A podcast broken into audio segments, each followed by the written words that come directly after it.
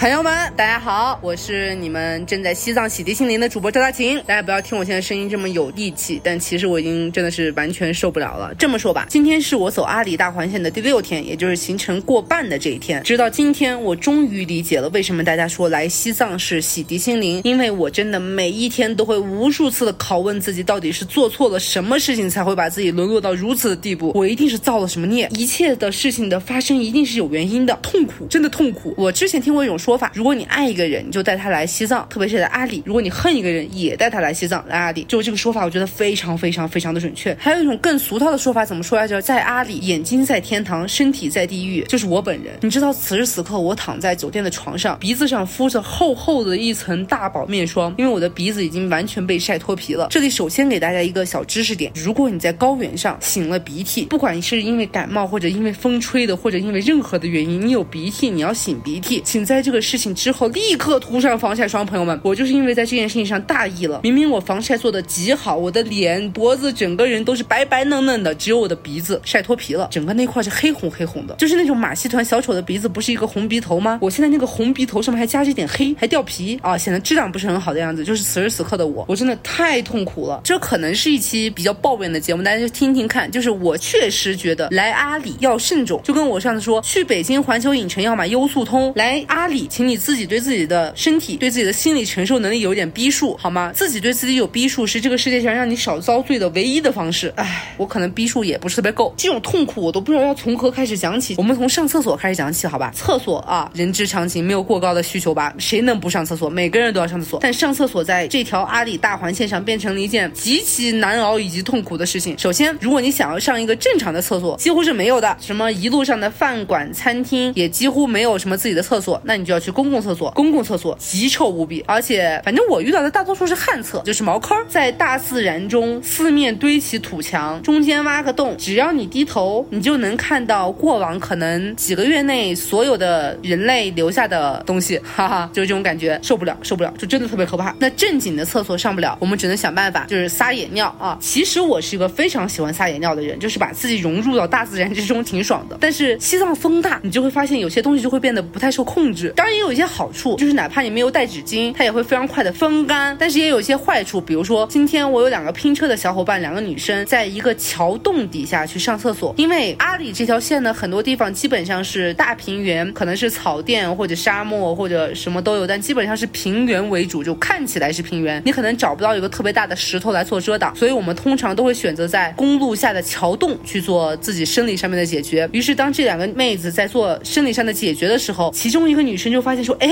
桥洞为什么会下雨呢？”然后就发现，因为风过大，哪怕是在路底下的桥洞，都会有一些不明物体随着风飘散到自己的身边。这件事情让人就非常尴尬，没有办法，但是你又不得不这么去做。反正我觉得人的第一个基础生理需求就没有被满足好。第二个就是住，就是睡觉嘛，也是一个非常基础的需求，对不对？我们一路呢都是住在不同的酒店、宾馆都有，价格呢基本上也都在三百块左右的浮动，一个普通的标准间小宾馆。然后我就发现真的是都不能说条件差，遮分挡雨肯定是没问题的，但是各有各的诡异。比如说有一家旅馆大半夜就会给你停水停电，这个是最基础的。另外一家旅馆呢，就是只有热水没有冷水，而且热水极热，可以烫掉皮的那种，你就要接着热水兑冷水去做，哎，就很奇怪。你知道西藏这边的晚上是非常非常非常冷的，所以基本上每一家酒店都有自己的保暖措施，而大家也不知道是为了省电还是怎么呢，所以大家基本上是使用电热毯加毛毯的这种基础的取暖方式。电热毯还好，只要你睡过的话，你就会知道它温度保持的很不错，但唯一的缺点就是会很干。但是毛毯，朋友们，如果你也走阿里大环线，请答应我不要仔细的去研究那个毛毯，请不要抖动它，因为你什么都有可能抖得出来。我就话就说在这儿，嗯嗯嗯。酒店的话，千言万语一句话就是不太干净。如果你对卫生要求极高的话，会比较难受，但是也不至于到不能住人的程度。最后最让人难受的其实就是气候加高原反应。我呢自认为是个身体很好的人，就是那种在五千五百海拔上，我还是可以勉勉强强的蹦蹦跳跳一下，虽然不能维持太久，蹦 一下还是没问题的。但是我非常受不了的就是干燥。这两天我一直在喷鼻血，喷鼻血，我的牛仔裤上都会有我流出的鼻血。这个说法不一，就有些人的说法是这其实也是高原反应的一种，有些人说这只是因为单纯的气候干燥，但是这没有办法避免，无论你喝多少水或者做多少的保湿都不太行，它干的让你真的很难以忍受，风又大嘛，刚说过了，所以其实它是一个自然气候环境非常恶劣的地方，昼夜温差又极大，并且它每一个景点之间的距离又极远，所以你要接受非常长的车程才能到达下一个所谓有美景的地方。就各方面的生理上的坚守还是非常重要的。就如果你想要报的是那种旅游度假，甚至你只是想报一个旅行团，我上车睡觉，下车拍照，美美的，不要做过多的努力，我觉得也是不太现实的。就是在这里多多少少大家都要经受一些生理的考验。比如说和我拼车的有两个女生，基本上是全程都在剧烈头痛过程中，而且他们在拉萨其实是没有什么反应的，甚甚至他们为了高反做了非常充足的准备，他们会在每一个药店出现的时候冲进药店里去给自己补充药品，药品包括头痛散、红景天、葡萄糖口服液，还有传说中可以预防高反让自己舒服一点的药。但哪怕这样子，他们俩都是非常痛苦。据他们描述呢，就是头很晕、头很痛，整个人的嗓子和鼻子都很干燥，完全不能说话，甚至在稍微做一点大动作的时候，都会呈现出一种好像醉酒一样的状态。我看着他们最难受的时候，整个脸都是肉眼可见的苍白，并且嘴唇是发紫的。我觉得大家来高原之前，确实是要对自己的身体做一个评估，这件事情是非常非常非常重要的。因为我到这里还听到一个家餐馆的老板娘说，有些游客可能不自量力，或者说错误的估计自己，或者是你自己有了一些隐性疾病，但自己不知道，所以就会在睡梦中死去。老板娘说的还挺好的，就是没有遭受任何的痛苦，眼睛一闭就再也没有睁开。但是大家都不希望这种事情发生，大家还是评估一下，或者说我们可以先到拉萨，因为拉萨它的海拔比较低，去适应一下自己。哦，对我有一个建议，就是大家可以到拉萨以后去爬一次布达拉宫。如果你连布达拉宫都爬不下来的话，你就不要再往什么高原去了，就真的很可怕，完全不是个量级。但是我当然不是在纯粹抱怨这条旅游线路的，因为我觉得我在其中也享受到了非常非常多的美景。就首先，如果你也想要来阿里这边的话，最好的方式其实是报一个当地的拼车团。我不推荐大家自驾的，因为我现在刚刚走了一半，就觉得无论是路况也好，自然条件也好，或或者说气候也好，都不太适合初次到访的人。比如说我们开上珠峰大本营的那条路，当地人说呢，有大概一百零八个一百八十度车可以完全掉头转弯的弯道。当时我们也试着数了一下，数到了一百二十多个，还是一百三十多个，是完全掉头一百八十度回旋，其实非常非常的危险。盘山路，而且不断的转弯，基本上你开下来，你就是喜马拉雅车神，好吧？这是其一，就是路上的狭窄弯道、突然的上坡和下坡，其实是非常非常非常多的，并且因为这边的路可能是冻土的原因，就哪怕你看着路况很好，是平路是柏油路，但其实你车开过去会有非常剧烈的颠簸。不夸张的说，我有一段路基本上觉得自己屁股就是腾空的，我的头和车顶就是时时刻刻想要接触在一起。但是这个事情几乎没有办法避免，你的车要很好，你的技术也要很好，而气候呢更是非常不可控。比如我们这一路中间有遇到过突如其来的暴风雪，可能前一秒还是晴天，突然之间前面就开始下雪大雾。我大大概预估一下，可能你的视力范围连五米都不到，就是需要非常慢、非常熟悉道路的人才能安安全全的通过。所以我会建议大家报一个当地的拼车团。拼车团呢，通常是一辆吉普车，一个当地的司机带着四个游客，大家一起去走这条路，并且因为西藏现在管控非常严格，所有的吉普车都是通过政府备案的。所谓备案车，就是有统一的车牌号，甚至每一辆车上都会有政府加装的 GPS 的定位器，所以安全问题大家也完全完全不用担心。并且因为这一路的行程其实是很累很累的，你几乎做不到边开车下车继续玩，回来再开车，这件事情太耗费体力了，也会让安全隐患增加非常多。所以我觉得报一个团是非常划算的选择。我也是报了这样的一个拼车团来进行自己的行程。所有拼车团的行程其实大差不差，可能中间有一些偏差。那我就开始从第一天给大家来讲一讲我们的行程。我只能尽力，因为美景这种东西怎么可以通过声音来传达呢？我自己也非常质疑自己的行为。那我们来试一下，好吧？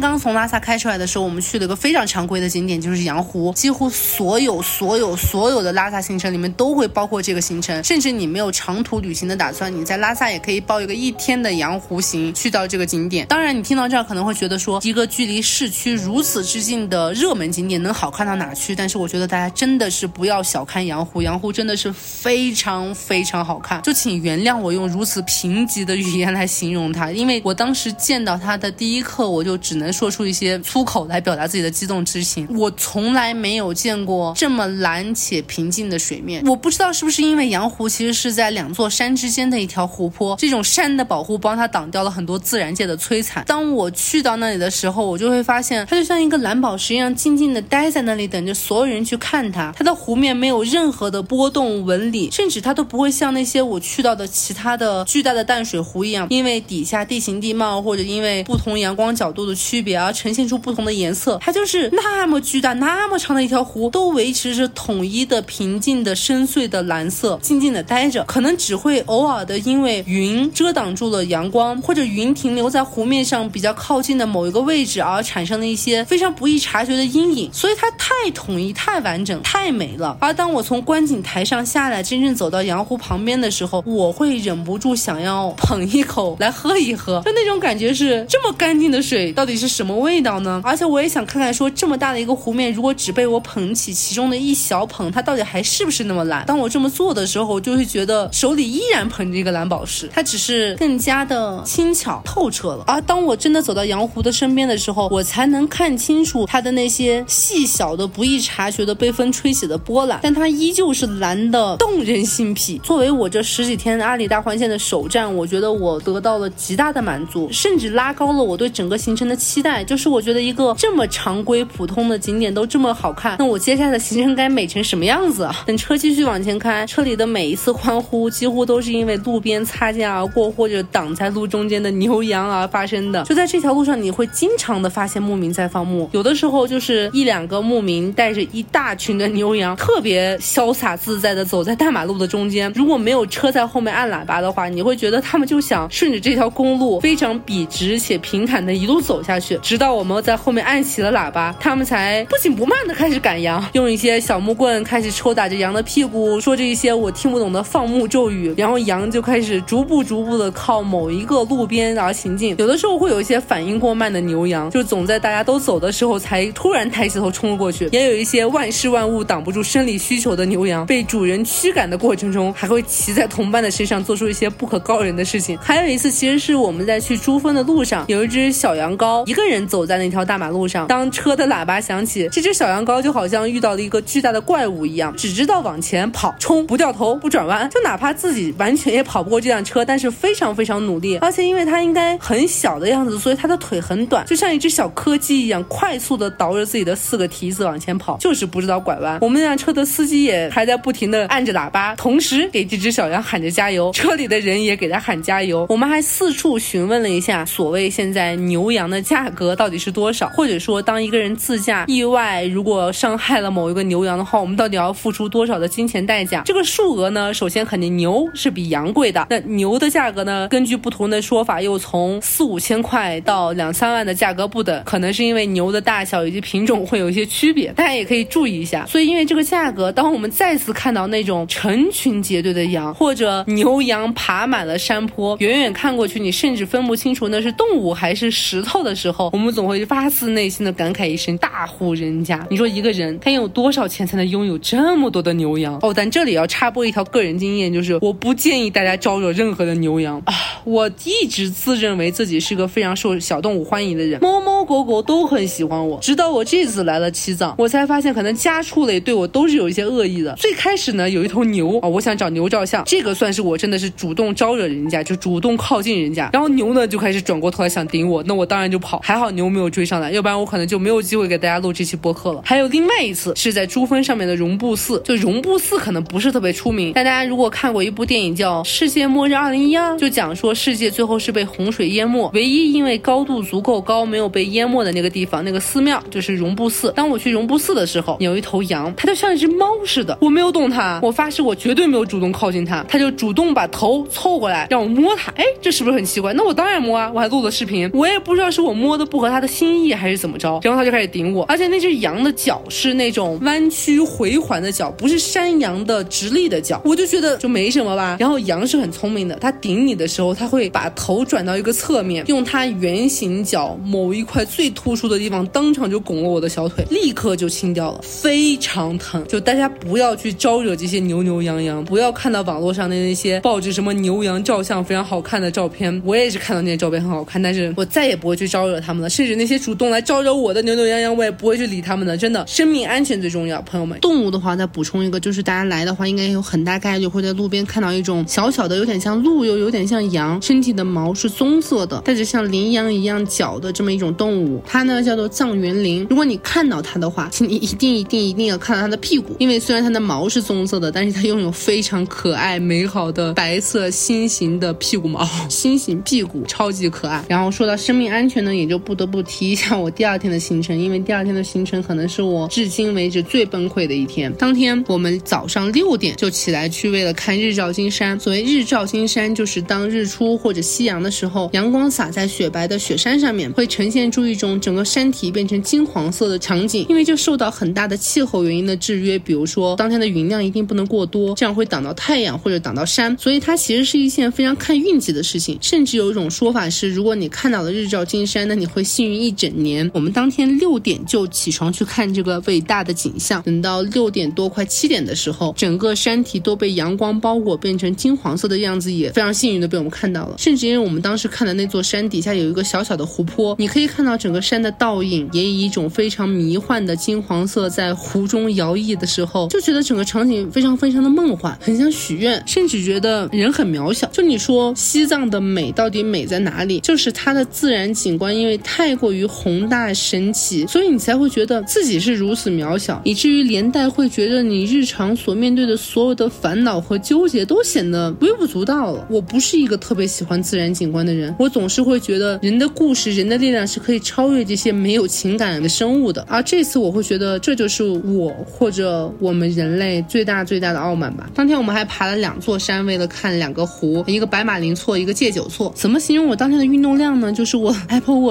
的那个三圈运动合环，当天是百分之二百七的完成了任务，非常非常辛苦。一是因为海拔很高，就那边的海拔大概是四千七百米；另一方面呢，就是那个路实在是非常非常的难走。说九十度肯定是有点夸张了，但我觉得五六十度可能是有的。就是当我站在山底往山上看的时候，我觉得上面的人都斜过来了。戒酒措那边，我觉得说路难走，其实都有点高估它了。就它应该不算是常规的景点，也没有什么游客去到那里，所以连一条已经被很多游人踏过的那种徒步路径，你都几乎找不到，只能在各种各样的高原植物和石头的缝隙里寻找自己的落脚之处。所以那天我觉得几乎是我整个行程最痛苦的一天。我也是完完全全凭借着各种鸡汤的力量来撑到了山顶。就反正度过了那天之后，谁要是再给我说鸡汤没用，我就跟谁急。有的时候我站在坡上，觉得心跳已经加速到不行，就觉得自己的心肺功能已经到达了极限，根本撑不起任何一次的迈步，任何一次的抬手。何况那一天天气也不好，爬到一半的时候，你就能感觉到天空飘起了小雪。等我到了山顶，我甚至不确定这个雪是从天空中飘来的，还是从雪山里吹来的，非常的猛烈。哪怕我现在住在北京，也算北方，并且小的时候也在新疆长大，我都觉得我这辈子没有被如此细小且密集且猛烈的雪花攻击过。这条路爬的我就是难。当时有这个场景，我其实印象挺深刻的。比如说有一次，我站在山坡上面，低着头，我又不敢蹲下，因为每一次的蹲下起立，其实会让缺氧更严重，高反更严重，只能站在原地大口呼吸，又怕呼吸进雪花，心肺功能已经到达我的极限了，头也很晕，稍微有一点点头疼。有一个穿着全套始祖鸟装备的姐姐就从我身边经过了，从夹克到裤子、鞋、登山杖装备就觉得特别牛逼，特别齐全，特别贵。所以那一刻我站在原地头疼大喘气，她特别步伐轻盈的就从我身边越过，没有和我有任何交流就算了，我甚至在擦肩而过的时候都听不到他喘气的声音。那一刻我就觉得说，一条人生路，你被别人抛下的时候，你根本都不知道你和他的差距到底是在身体还是在钱。我估计我全身上下的衣服加起来可能也只够买他的一件装备吧。然后我就只能靠着意志力继续继续往上爬。有很多牧民估计是住在山下，所以会用牦牛身上绑着货物驮到自己所居住的地方。我觉得我非常安慰。虽然始祖鸟的姐姐我追不上，但是当牦牛从我身边擦肩而过的时候，听到牦牛脖子上系着铃铛非常清脆的声音，牦牛喘气的声音，那可是牦牛，高原的孩子，高原的牛，就它都喘成那个样子。我觉得我就是一个非常渺小无助的平原人类，我有什么资格不喘呢？就那一刻，我觉得我原谅了自己。什么始祖鸟，我觉得不重要，大家要学会放过自己。那天两座山加起来，我大概爬了八个小时的山。我也是在爬到非常非常后期的时候，才感觉有了一个人生感悟。你其实爬山的时候，如果朝着山顶的方向爬是很累的，因为山就是一个你眼睛看到的距离远远的要小于实际要攀登距离的这么一个物种，所以当你眼睛看着山顶，脚下迈着步，永远走不到尽头的时候，其实是非常非常痛苦的。我以前一直觉得你不就是应该盯着一个定点，然后再不断的向前走，就能走到啊，那个好像你随时可以到达的高处是在激励着你的。直到这一次，我才发现不是的，越这么望越痛苦，它就像是一个永远可望而不可及的目标，摧毁着你的意志力。反而是当你低着头，只看着脚下的路，甚至放慢脚步去和每一个各种各样的高原植物去做朋友的时候，不断的走，不断的走，不用看前面到底还有多远，不太用确认自己的方向，只要自顾自的低着头一直走，直到不知道多久之后，我突然抬起头，我才发现我走了比我预想中远的不知道多少倍的路。这难道不是一个非常伟大的鸡汤吗？这就是爬山或者说高山教给我的人生道理。上山之前，向导就在交代说，我们要穿鲜艳颜色的衣服，特别是红色的衣服，会拍照比较好看，因为这样人和景就会有明显的区隔，人就能在整个大环境之中突出了。我今天穿的白色，其实也是因为我只带了一件白色的羽绒服。但当我爬到山顶和雪山照相的时候，我觉得我更享受那种和雪山融为一体的快乐，因为它的力量远比我强大的多。我好像借用了一点它的力量，哪怕它把山上的雪冲向我的时候，我都只想张开双手。这种渴望自己被景色吞没的感觉，第二次其实是发生在日喀则那天。其实是因为行程有些拖延，所以我们走了一小段夜路，突然发现天空中的星星非常非常多，甚至出现了肉眼可见的银河。我们停下车在山上准备拍星星的时候，我就觉得我被星星又一次的吞没了。那天的气温其实很低，而且要看到足够明亮的星星，其实是需要有风把云吹走的，所以真的是非常非常非常冷。但是当我站在山上抬头看星星的时候，我其实是觉得星星离我很近的，它就像一个网一样把我罩在其中。那天我还看到流星，哎，就看到了好几颗流星唰的就划过。我们一直在讨论说如何在看到流星的时候迅速许出自己的愿望，然后我们发现其实非常简单，就是看到说啊，不要说太多。既然大家的愿望都是暴富，那就是流星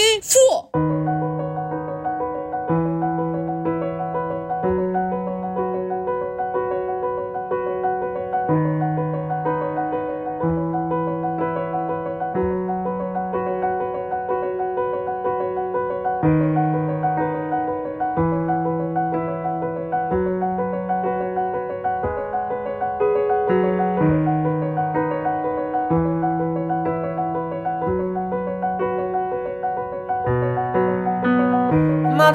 世界は。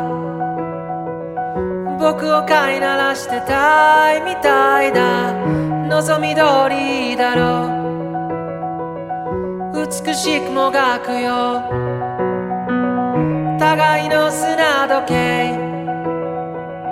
眺めながらキスをしようよ。さよならから一番遠い場所で待ち合わせよう。